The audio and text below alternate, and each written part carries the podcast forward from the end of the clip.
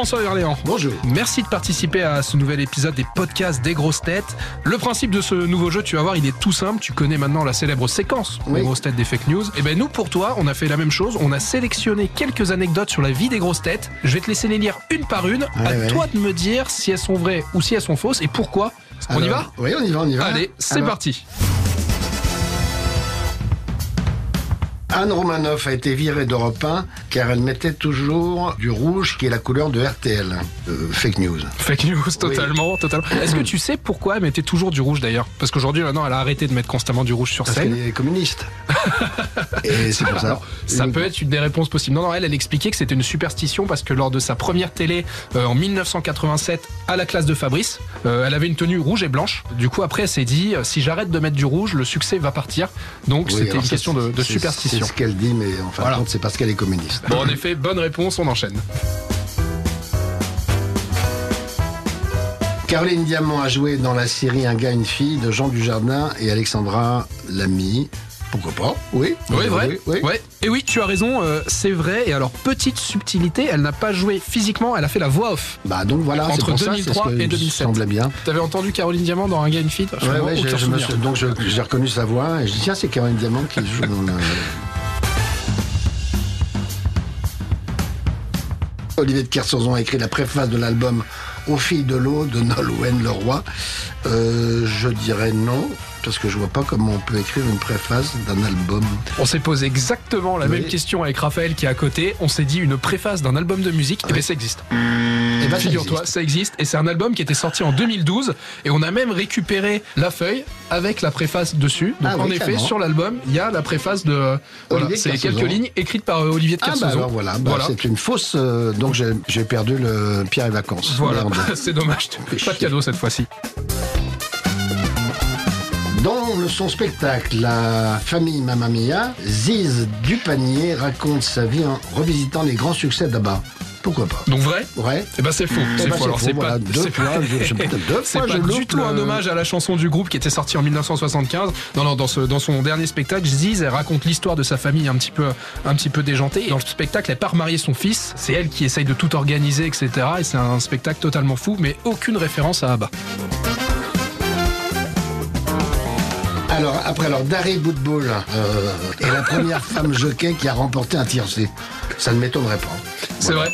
Tu as raison, elle a bien été la première femme jockey à remporter euh, un tiercé. C'était le 1er avril 1984. Elle courait avec un pur sang mal d'un mètre 58. Et alors Raphaël, qui est juste à côté de moi, a même réussi à retrouver une petite archive. Je te laisse écouter. Voici Dari Boudboul qui surgit avec son ski au premier poteau, a pris l'avantage. Bravo, oui, mademoiselle Dari Boudboul. Vous êtes la première femme à avoir gagné le tiercé. Que vous a rapporté ce tiercé finalement pour l'avenir? Pas grand-chose. Ça va rien modifier et le milieu des courses, à mon avis, ne va pas du tout en tenir compte. Ça va rien changer dans l'esprit des, des professionnels. Ça change beaucoup de choses dans l'esprit des- du public, mais pas du tout dans l'esprit des professionnels.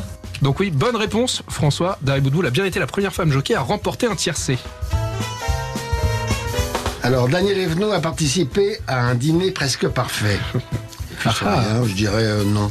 Eh bien c'est vrai, c'était en ben 2012. voilà, je- Et si- je voulais dire oui, si, puis si, j'ai dit si. non. Elle avait même je- organisé un petit atelier théâtre pour ses invités Ah oui, pendant carrément. l'émission. Ah oui, Ah oui, oui. non, mais elle avait fait les choses euh, Ah oui, correctement. Ah oui, oui, oui, bien sûr. Bon, ouais. bah, j'ai encore loupé le Pierre et Vacances.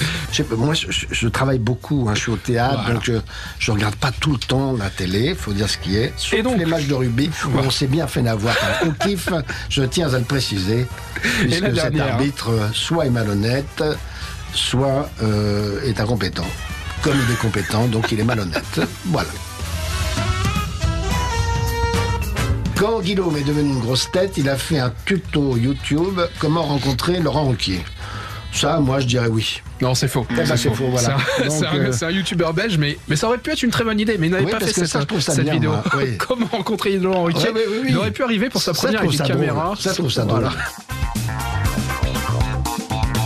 Alors bon, j'ai pas. Je fais le compte, François. Ouais, pas beaucoup. Euh, trois bonnes réponses sur 7. Qui est carrément on va nul, pas- là. Mais- ce n'est qu'un petit jeu. hein. En réalité, on sait que, que tu connais bien mieux les grosses têtes que ça. Là, on a juste réussi à bien te piéger. Oui, c'est ça, Voilà, c'est ça, voilà. ça. Bon, je te remercie d'avoir participé à, à ce petit podcast.